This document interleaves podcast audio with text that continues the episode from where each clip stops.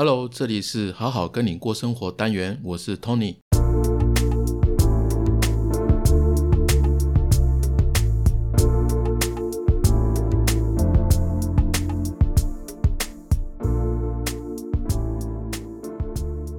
首先跟大家提醒一下哦，我们本集的文字版会放在好好听你说的官网，里面有所有 Podcast 的内容，还有职场生涯及自我探索的相关使用文章，还有推荐书籍。欢迎大家呢一起用听笔记的方式来学习心理学，成为更好的自己。那官网的网址呢，在 Google 只要搜寻“好好听你说”这个关键字呢，就可以找到我们官网哦。好的，今天的主题呢是。如果你有一个充满负能负能量的朋友，你会怎么办呢？是陪在他身边呢，还是你会觉得不知所措，还是你会封锁他，不再跟他往来呢？那我会建议哦，在听呃我们所有 podcast 的内容的时候啊，大家可以先看一下大纲再来听会比较好。OK，曾经呢有一个为数两百人的关于有负能量朋友的一个调查显示哦。其中有百分之八十六的人认为自己呢会受到朋友的负能量困扰，因为不知道怎么样应对处理，呃，他们的困扰是在这边。那这八十六趴的人呢，其中呢有人认为呢自己没有时间和精力去帮助朋友消化负面的这个消极情绪，因为大家事情就很多啦，所以有些事情已经为自己的生活带来许多的压力了。他已经没有心理空间接受对方的负能量了，或者是大家都很忙，那喜欢的社交呢，也是希望是比较轻松的交流，了解朋友的近况。那如果是每次呢都只有负能量的话，也会让自己呢感觉自己是个工具人一样哦，就这种感受不太好。那这八十六趴的人呢，也有人表示哦，自己的内心已经承受不住了。因为自己也被影响，也陷入到这个负能量的情绪之中哦。原因是因为他自己本身是个共情能力比较强的人哦，所以常常会带入到朋友所描述的情境当中哦，难以抽身。再来一个是情绪是会传染的，所以本来的心情呢会被朋友这样持续的输出的负能量影响，所以内心呢对这样的事情很排斥。然后也很挣扎，也有人说一开始他是可以倾听，然后可以开导朋友的，但是如果对方长期这样走，会不知不觉的被拉进这个事件的关系圈里面了，去影响了自己的正常生活。那不知道大家是不是有类似的经验哦？欢迎大家跟我们分享哦。那跟负能量的人相处的感受与想法是什么？今天我们主题说的负能量的朋友。这个是指长期负面思考，经常会产生消极情绪的人，而不是偶尔一次低落、消极的感受这种人。这因为人难免会遇到一些不如意的事情、一些状况，这时候好朋友互相鼓励、互相支持、安慰啊，本来就是应该的嘛。而且一般人偶尔的程度啊，比起一直负能量的人哦，他会比较容易自我修复。所以今天的重点聚焦在长期负面思考的那种人，嗯，那我先来分享一些自己的体验哦，你可以看一看自己是不是也有相同的经验跟感受。就是说，有时候你会感觉自己像一个垃圾桶，情绪的垃圾桶，不仅对方的情绪啊，他倒完了，他还没有好好转，甚至更恶化，然后自己也跟着变得低落。如果这个频率跟程度啊，明显的。到你感到不舒服的话，那就说明你已经没办法承接对方的情绪哦。假设你也是这样子的话，我会觉得说，如果在对方没有好转的情况下，我我觉得就尽力去做到自己能做的，然后坦诚的去告诉对方，我只能陪他到这边，然后建议接下来他可以找谁谁谁，比如说智商心理师去好好的处理自己的感受。那另外一种有比较特殊的。嗯，可能一般人不太容易遇到，这我不知道。就是说，他的负能量不是自己情绪低落的那一种，而是对你进行负面的攻击。我就遇过一次，那在这边简单跟大家分享一下以前的经验哦。那个就是我跟对方本来就不是很熟的朋友，算是同行。那我的一个客户因为不满意对方的服务，后来就来找我。然后这个人呢，不知道他怎么知道的，知道我有去接他以前的这个客户。他知道之后呢，就一开始就传讯息给我，他还蛮客气的，跟我提醒一些客户一些我已经知道的事情了。我觉得蛮奇怪的啊，就是这已经不关他的事，他其实不用跟我讲这些，因为我也跟他不熟。然后讲着讲着，渐渐开始去吐苦水啊，说客户这个怎样啊，那个怎样啊。本来我想说那就听一听，没什么差。可是后来呢，他就越讲越奇怪，开始出现一些暗示性的语气哦，意思就是说我抢他的客户啊，但是他又不敢明着跟我说，因为实际上客户是自己来找我的。那当时他们的合约状况哦，也已经终止了。那客户呢，也有把对方做的这些东西摊出来看，那就真的不行。那我看一看，我就明白，原来他就是不爽嘛。那后来我就稍微的提醒他，我这边是有合约的，那我也有律师会好好的来做好客户的案子，所以请他放心。但其实这背后是要告诉他，要提醒他不要乱来，不然法庭见。那为什么这样做呢？因为基本上这种情况哦，对方就是针对性的，所以我就想要立即的终止，让对方不要再这样继续下去。因为对方这种性格中的这些行为啊、认知跟情绪哦。其实跟他的长期的成长环境有关系，所以你很难跟他沟通到他能够理解你，他能够放下，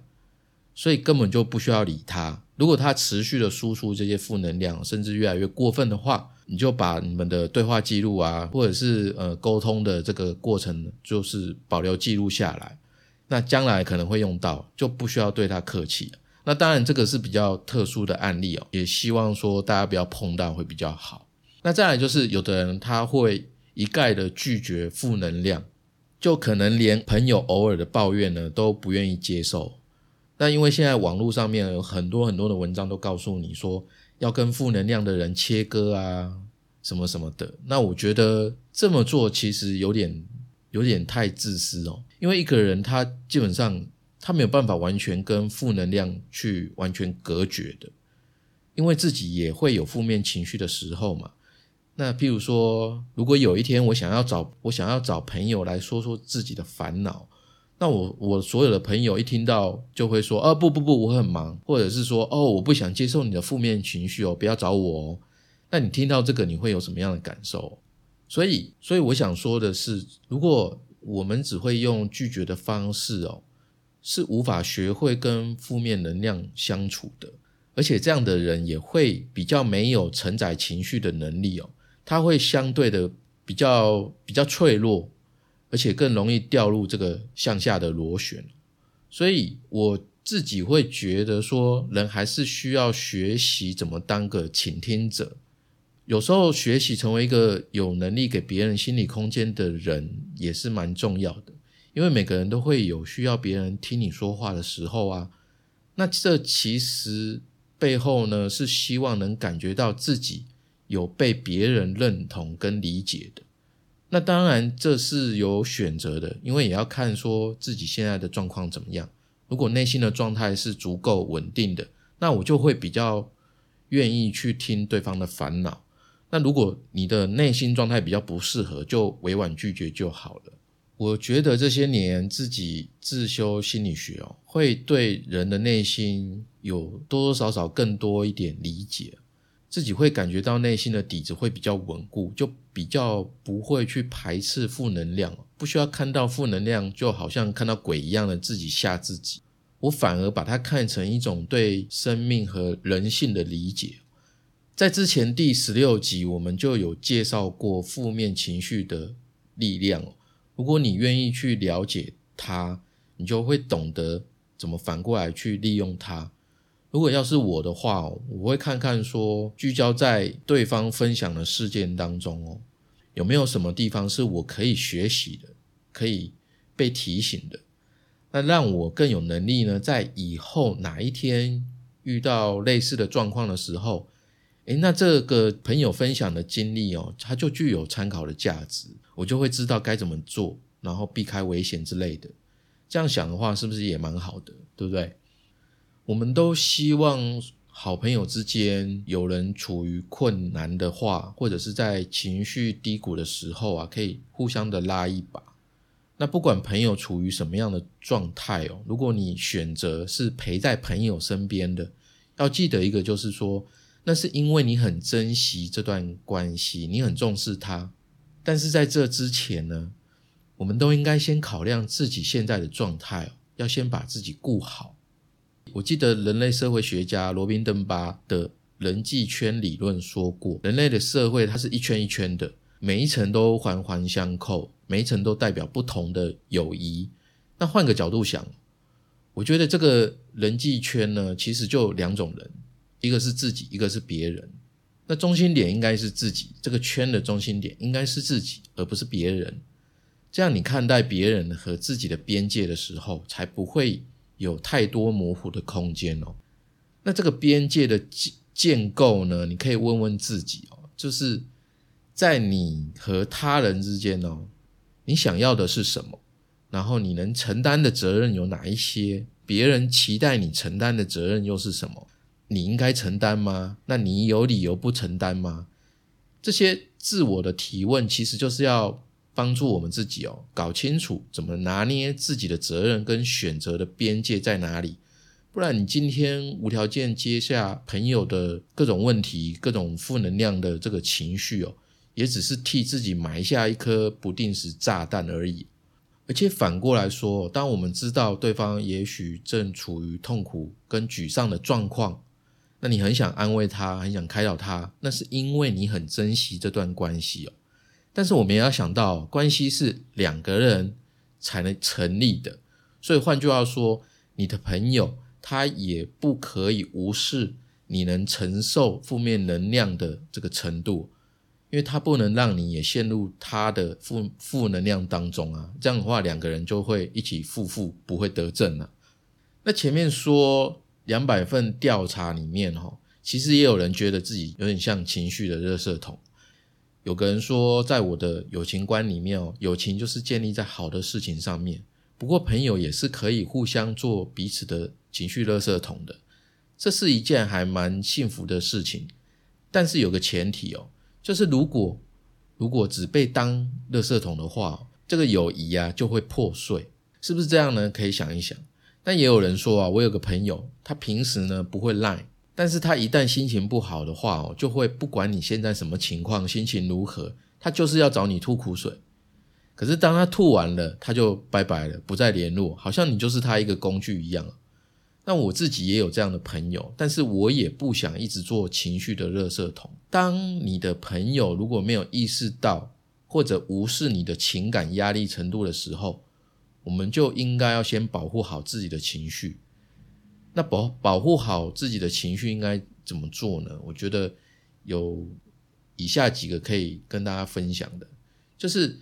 第一个是看到消极的陷阱在哪里哦，你就不要去踩下去哦。这个问卷调查里面呢，有很多人去提到自己的经验哦，他们的情绪会容易受到朋友的影响，甚至留下阴影哦。譬如说，有人给予回馈的是这样子，他说。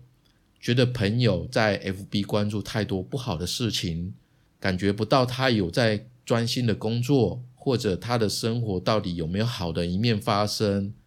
觉得他好像会自己去主动寻求负面的资讯，然后我们不断的开导他、劝导他，都像石头丢入大海里，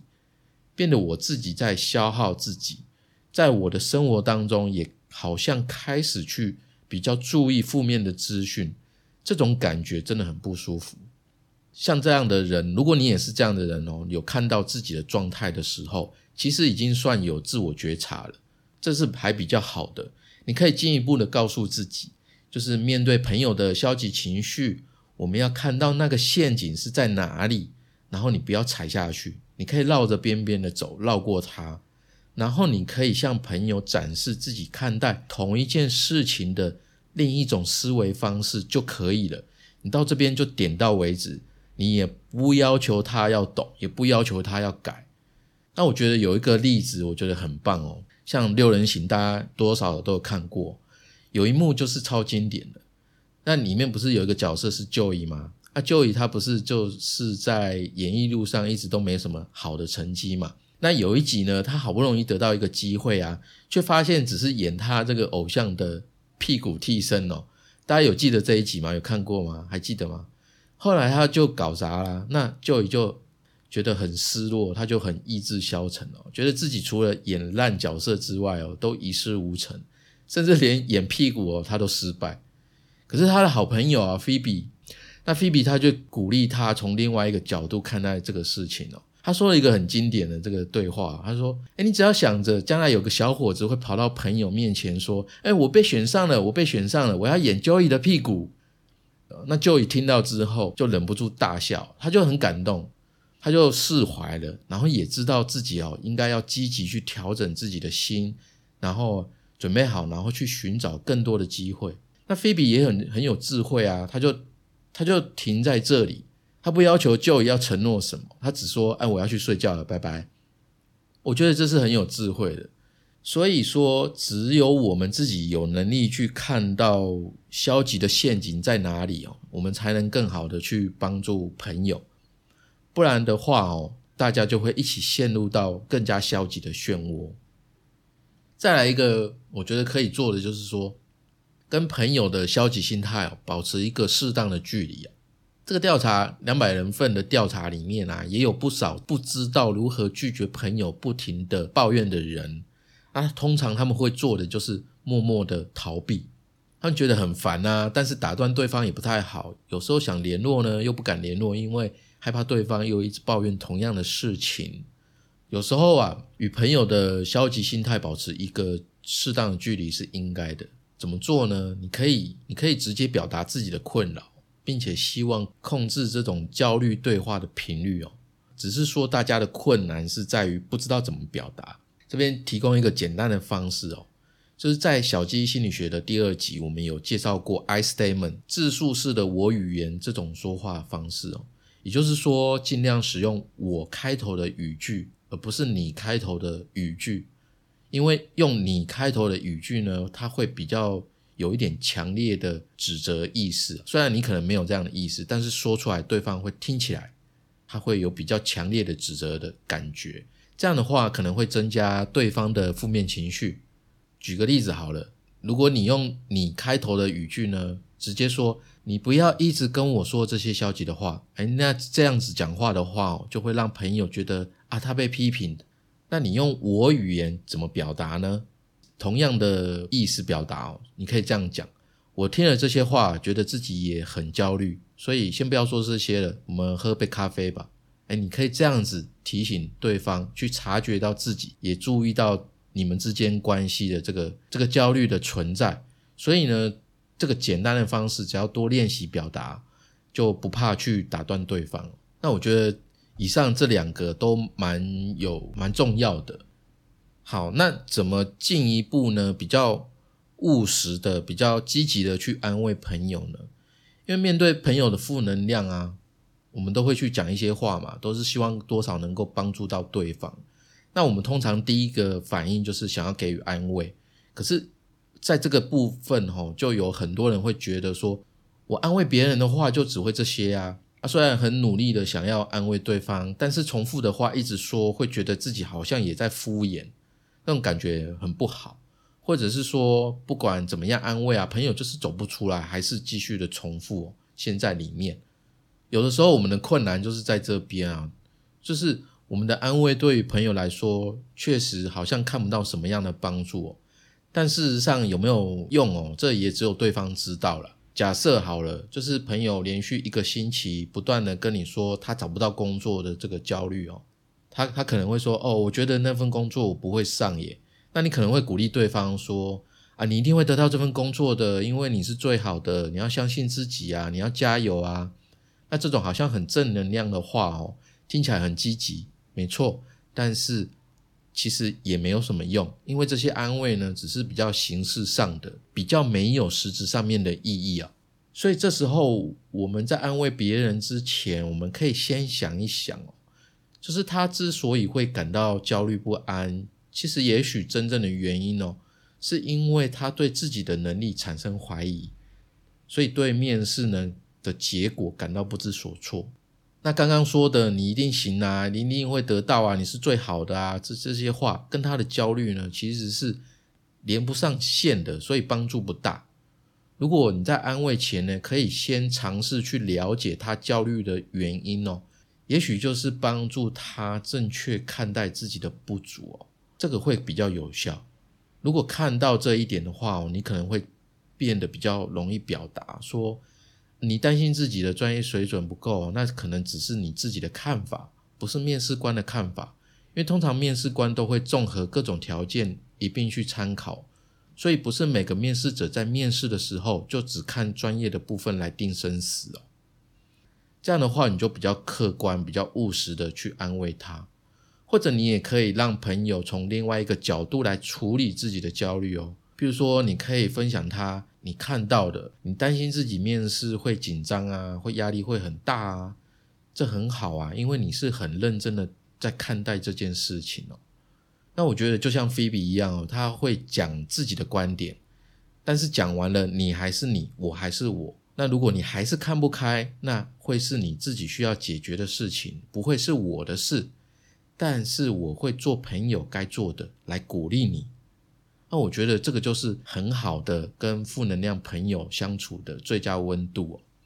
我觉得好情绪的分享和坏坏情绪的分担哦，基本上都是友谊的一部分。另外呢，互相保护对方的情绪哦，不受到伤害啊，和不受到很大的压力哦，也是友情应尽的部分啊。我们一定或多或少会有这样的状况哦。当朋友的负能量已经不是我们能够帮忙的时候啊，我们可以承认自己不能接受朋友的负能量，但这个并不是要你跟对方绝交，而是希望哦双方可以互相的用一个更健康的方式来相处。在所有的人际交往当中，我们其实都期待可以被别人比较温暖的对待。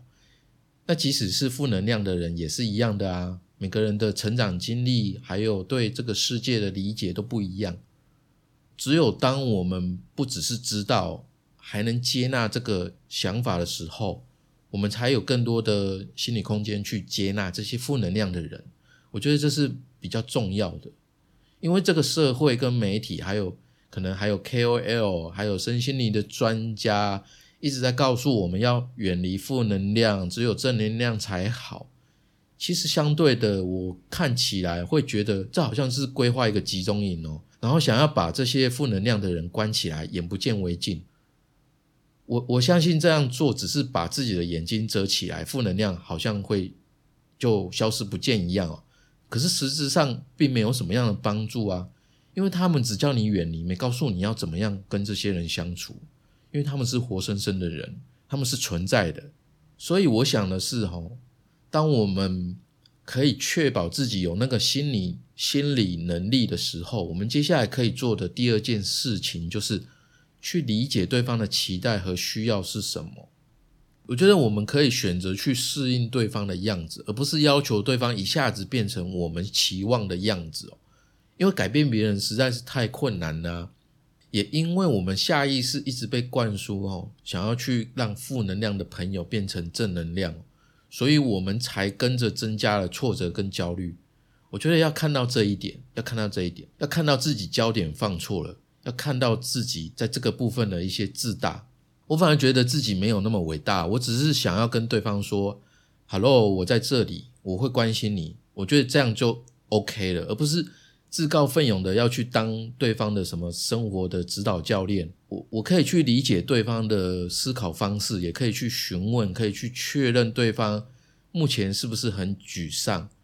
让他知道你你能够 get 到他当下的状况，他的感受。我觉得这样的温度就刚刚的好，就好像水一样啊，不会太热，像是一直想要帮他解决，一直想要开导他一样这么热。也不会太冷了，那种负能量不要靠近我，走开走开。这种就是给别人温暖，本来就不是一件容易的事情哦。如果对方又是你的好朋友，你可以去想想，为什么当当初他会成为你的好朋友？如果你真的很珍惜这份情感，我相信是可以找到适合你们的温度去相处的。你也不会因为为了要缓解自己的压力而远离他，然后自己感到内疚。我觉得你可以想象一下哦，就是一个负能量的人，就好像是一杯加满冰块的空杯子，然后你对他的态度就像是倒温水一样，那冰块它会慢慢的融化。如果你倒下去的，不要说是一百度了，就算是七十度的水好了，那它没办法一下子适应这种高温啊，它会它会就是哇，好烫好烫哦，它没办法接受啊，它听不进去啊，它不适应嘛，所以刚刚好的就是温水，甚至凉水也好，就是冰块可以慢慢的适应，慢慢的融化。这就是为什么有时候当我们一开始很努力的，像是很烫的水，想要急着去开导。去帮助朋友的时候啊，我们收到的却是消极的反馈，消极的反馈就不是我们期待的嘛，所以我们会觉得很失望、很无力，就会久了想要放弃，不想理他，甚至还可能会对他发脾气。可是如果你反过来去了解，说温暖对这种人来说，它是一件很奢侈的事情，你就可以知道说，并不是因为他不想改变，而是他不适应，因为水太烫了。所以你的付出就好像变成纯粹的自我消耗，因为水实在太烫了。那我觉得菲比给 Joey 的温度就刚刚好，有点像是四十度的水温，它高于你的体温，然后又可以感受到温暖，因为你有表达你的关心，然后也有给出不同的角度的看法，可是你又不会要求对方一定要给你好的回馈或者回应你的期望。那这个过程就有点像是聚焦在帮助他习惯这个温度，帮助他去重建他内心的思维跟感受，他的认知，然后让他看见自己的想法跟我们的想法之间的差别是在哪里，让他自己去想说哪一种比较让他感觉到舒适，最后呢，他可以自己选择，自己慢慢调整。所以说，我觉得四十度这种水温哦，是跟负能量朋友相处起来的最佳温度。那大家可以自己拿捏看看，自己去感觉一下四十度的水温到底是什么样的感受。那我觉得维持人际关系有时候会是考验耐心的一个过程，不管对象是另外一半也好，家人、朋友、子女，我觉得都是一样的。我觉得不管对方是谁。不管怎么样，关注自己此时此刻生理跟心理的状态一定是优先的。如果是好的状态，然后再选择呢当下想要关心或者是想要远离对方，其实都是可以的。状况好就多给他一些温暖也很好，因为比起负能量的人，我们大部分的人还是比较具有健康的调节适应能力。最后，我想要讲的最后一个部分哦，这个部分比较深一点，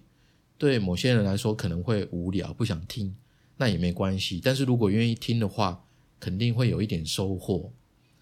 因为这个部分，我是想要从比较社会面的、比较大的架构去表达负能量产生的可能原因哦。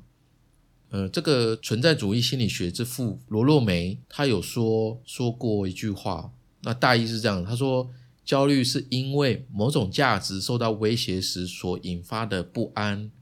而这个价值则被个人视为是他自己存在的根本。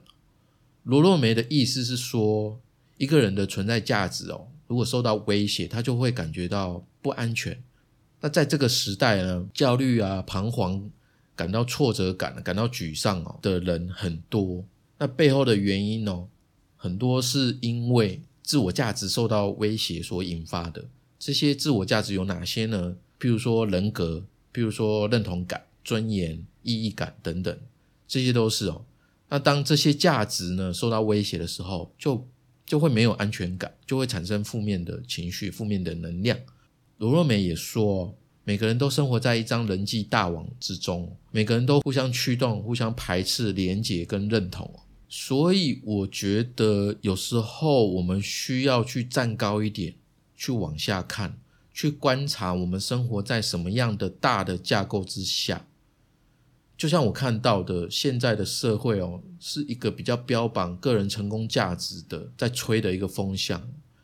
个人的价值、人际互动、情感关系都是可以被数据化衡量的。要不要花心思去经营关系，取决于这个人对你有没有用，能否带来更大的利益哦。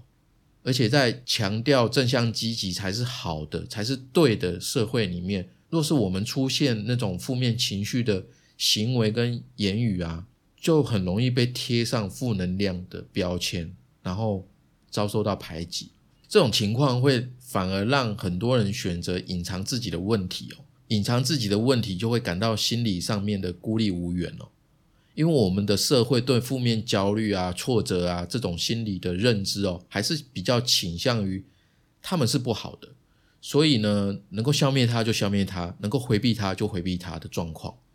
那在这种情况之下，要去找到一个可以比较同理、比较聆听自己、愿意聆听自己的人，他就会变得更不容易，它是一件更不容易的事情。如果再加上整个社会在经济层面，它是比较现在是比较强调个人竞争，怎么说呢？比如说鼓吹要斜杠，要多元发展哦，年轻人要学投资哦，年纪轻轻就赚多少钱，好多好多个网络上的例子，就会觉得哦，好像大家就应该这样子，那每个人就应该要有自己的个人品牌，这样子的话，在你的职场才会有竞争力等等等，这些观念呢？反而会使得那些心理上面已经孤立无援的人，还必须跟这样的群体意识哦去做竞争。那在无形当中，他就会更加深了一种